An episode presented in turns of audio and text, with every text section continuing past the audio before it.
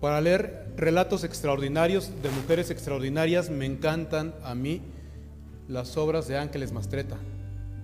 La admiro profundamente. Pienso, por ejemplo, en Isabel Arango, la mujer que protagoniza su relato Ninguna eternidad como la mía, que ya con ese título, ¿quién se resiste a leerlo? Isabel Arango dice, Ángeles Mastreta creció intensa y desatada como el olor del café. Una mujer que supo, se sentía llamada a la danza y aprendió a defender su vocación a la danza, a pesar de haber nacido a principios del siglo XX y sus papás pronto comprendieron que a ella no le iba a detener nada ni nadie. Y lo único que pudo decirle a su papá cuando ella finalmente se fue a la capital del país, habiendo nacido cerca de la estación de trenes, antes de que desembocara el río eh, solo alcanzó a decirle a su papá, cuídate el corazón.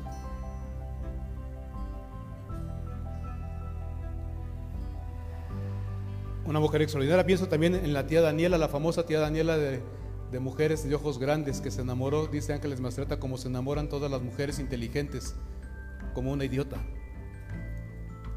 Yo la última vez que me enamoré dije que fue mi parte femenina porque por eso ando así. como un idiota. O en Emilia, la protagonista de Mal de Amores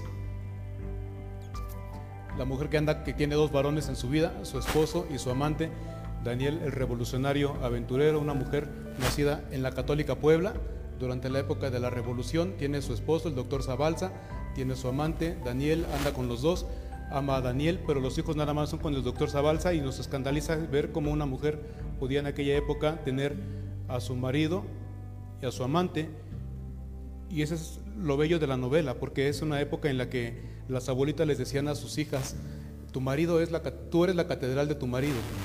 Entonces los maridos, los varones podían tener 27 capillitas como si fuera parroquia de la sierra y nada más una catedral y las mujeres no.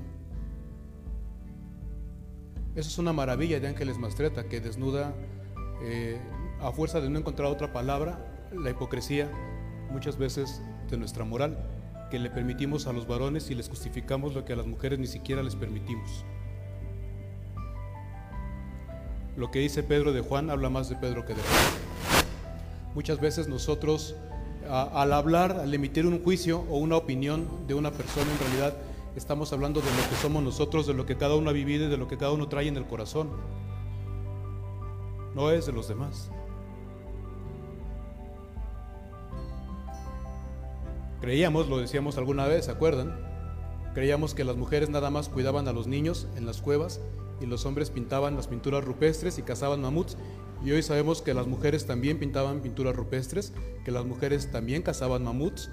Y, que, y hoy nos planteamos si el fuego no fue un descubrimiento de un varón, sino más bien de una mujer.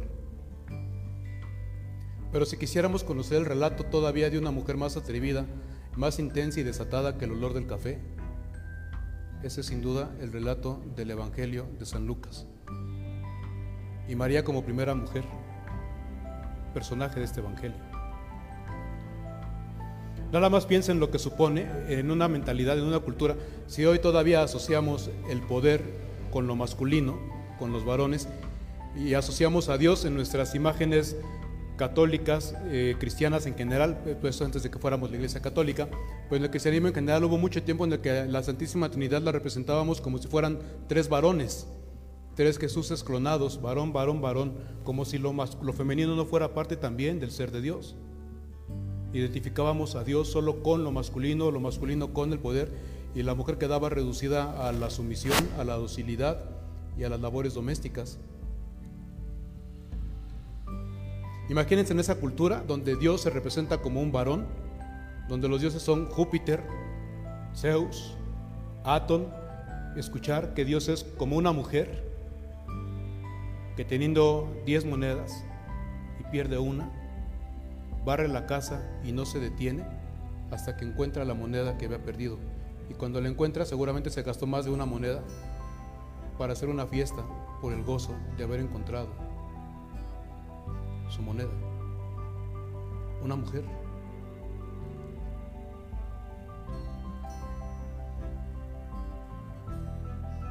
A mí me sorprende que ya no nos escandalice el Evangelio de San Lucas como escandalizaba seguramente en su época. Piensen ustedes, aquí es donde, por ejemplo, como dice el presidente Peña Nieto, el expresidente Peña Nieto, aquí es donde yo les pregunto qué hubieran hecho ustedes. Piensen, por ejemplo, que el ángel se parece a María o a Toño y Caro, que son marido y mujer,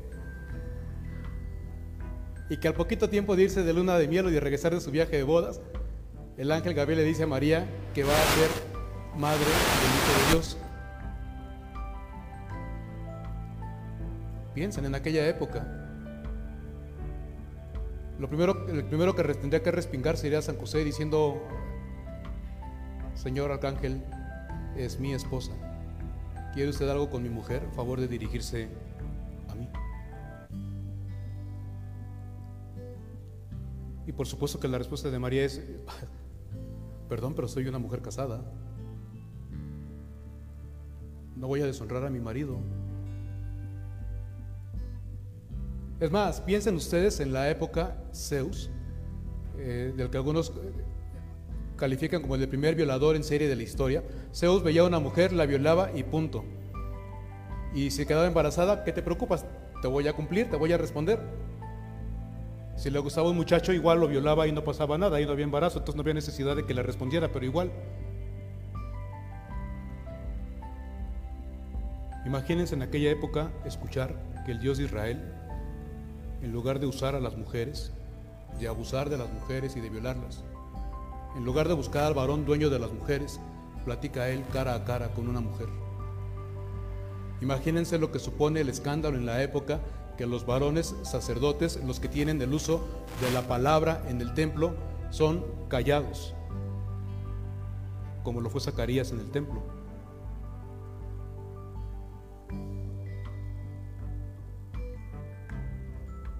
Que una mujer tomara la palabra, una mujer no podía hablar con ningún varón, y menos a solas. ¿Por qué habla María con Gabriel? ¿Por qué Gabriel acepta dialogar con María? Lo maravilloso de la escena es que María comienza siendo la esposa de José, propiedad de José, y termina siendo la esclava del Señor. Y no es docilidad ni sumisión, es la aceptación de su dignidad, de su libertad, de su autonomía, de su carácter de persona. Porque el único que la puede llamar esclava es la quiere libre la ha hecho libre. Persona. María no es de José. José no va a tomar, a usar a María. Y si tiene que tragarse como se tragó el orgullo, para recibir a María como si igual se traga el orgullo, porque la grandeza de San José está en que en su silencio, en lugar de renegar, protestar, en silencio, acepta que se puede ser varón de otra manera, distinta a la del machismo y el patriarcado.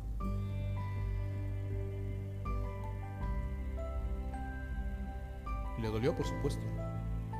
Se burlaron de él, por supuesto. Pero aceptó que María era su igual, no su posesión. Y ahí es cuando comienzan nuestros prejuicios, porque algunos preguntan por qué fue María sola a visitar a su prima Isabel. Y algunos dicen es que seguramente quedó embarazada y corrió para esconderse para que José no se diera cuenta que estaba embarazada. Y entonces eso habla de lo que tiene la gente chismosa, porque recuerden lo que dice Pedro de Juan, habla más de Pedro que de Juan. Pero el Evangelio no dice que María se fuera a esconder. Hay otros que dicen, es que María fue a ayudar a Isabel porque como Isabel ya era muy viejecita y era su prima, entonces hizo el camino y la fue a ayudar porque ya estaba embarazada y pues ya saben que las pobres mujeres embarazadas se ponen la mano aquí en la espalda y luego ya no pueden ni caminar y necesitan la ayuda. Nada más que María justamente se va cuando el niño nace y creo que las mujeres cuando dan a luz, ustedes las que han dado a luz me dirán si no es cierto, pero cuando un niño nace, y la mujer está recién parida, necesita tanta o más ayuda que cuando está embarazada. Tal cual. Y es cuando María se va. hay mucha gente que es prejuiciosa, le encanta el chisme, hay mucha gente que puede ser noble, pero la verdad de las cosas, lo único que se puede deducir del Evangelio es que María va a visitar a su prima Isabel porque es una mujer libre, porque no necesita pedirle permiso a su marido para tomar las riendas de su vida, porque no significa que esté divorciada de José, simplemente que no es cosa de José, ni propiedad de José, ni posición de José, que es hija de Dios y como tal puede dejarse llevar del Espíritu Santo, movida como tendríamos que estar movidos todos los cristianos, única y exclusivamente por la urgencia del amor. A abrazar a otra mujer, una mujer que se sentía humillada en su pueblo porque ya era anciana y no había tenido hijos, a alegrarse de estar con una mujer a la que Dios le ha hecho misericordia, a celebrar, esto se lo cortó en la versión litúrgica, pero María fue a decirle, a llorar con Isabel para decir, mira, el Señor derriba del trono a los poderosos que eran los varones y ha levantado a las humilladas.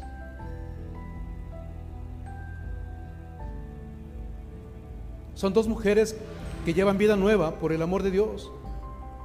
Imagínense lo que supone para María lo que nos dice, lo escandaloso que tiene que ser para una cultura como la judía donde las mujeres no podían entrar al templo y Dios estaba encerrado en el templo y las mujeres se quedaban afuera, que Dios esté dentro de la mujer.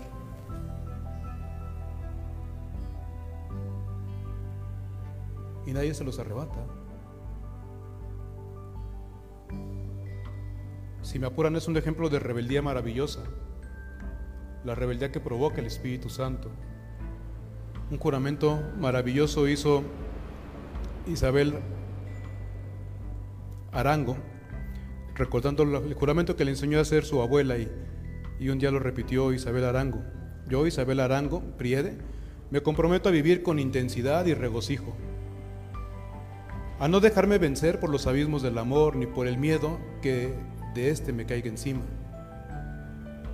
ni por el olvido ni por el tormento y una pasión contrariada. Me comprometo a recordar, a conocer mis hierros, a bendecir mis arrebatos. Me comprometo a abandonar, a perdonar los abandonos, a no desdeñar nada de todo lo que me conmueva, me deslumbre, me quebrante, me alegre. Larga vida prometo, larga paciencia, historias largas. Y nada abreviaré que deba sucederme, ni la pena ni el éxtasis para que cuando sea vieja tenga como deleite la detallada historia de mis días. Decía el maestro Eckhart, teólogo místico, fraile dominico en la Edad Media, todos somos como María, todos estamos preñados de Dios y todos estamos invitados a dar a luz en la historia. Lo único que se necesita es que nos atrevamos, como María, a no tenerle miedo a la libertad, y entregar la vida con todo el corazón, con valentía y con toda la confianza de que estamos en las manos de aquel que nunca nos ha dejado ni nos dejará solos.